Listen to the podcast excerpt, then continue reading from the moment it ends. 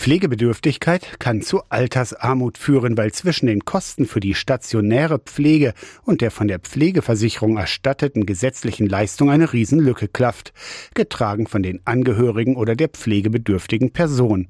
Bei Pflegegrad 2 sind es laut Daten aus dem Jahr 2022 über 2000 Euro.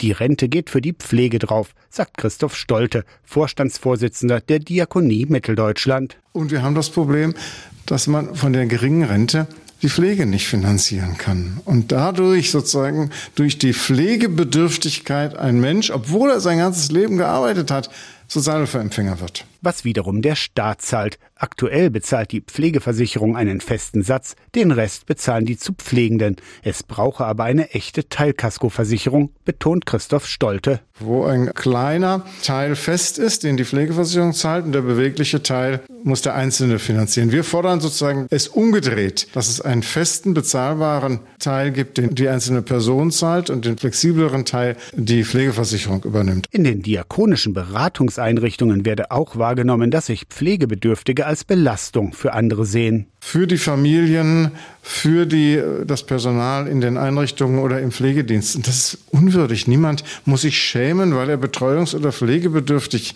ist aufgrund von Krankheit oder Alter.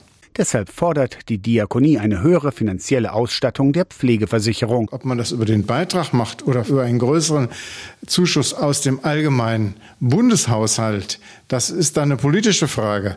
Ob man nicht Pflege sozusagen solidarisch breiter auf viel mehr Schultern verlegt und dadurch sozusagen steuerfinanziert macht. Niemand solle wegen Pflegebedürftigkeit arm werden, findet die Diakonie. Aus der Kirchenredaktion Torsten Kessler, Radio SAW.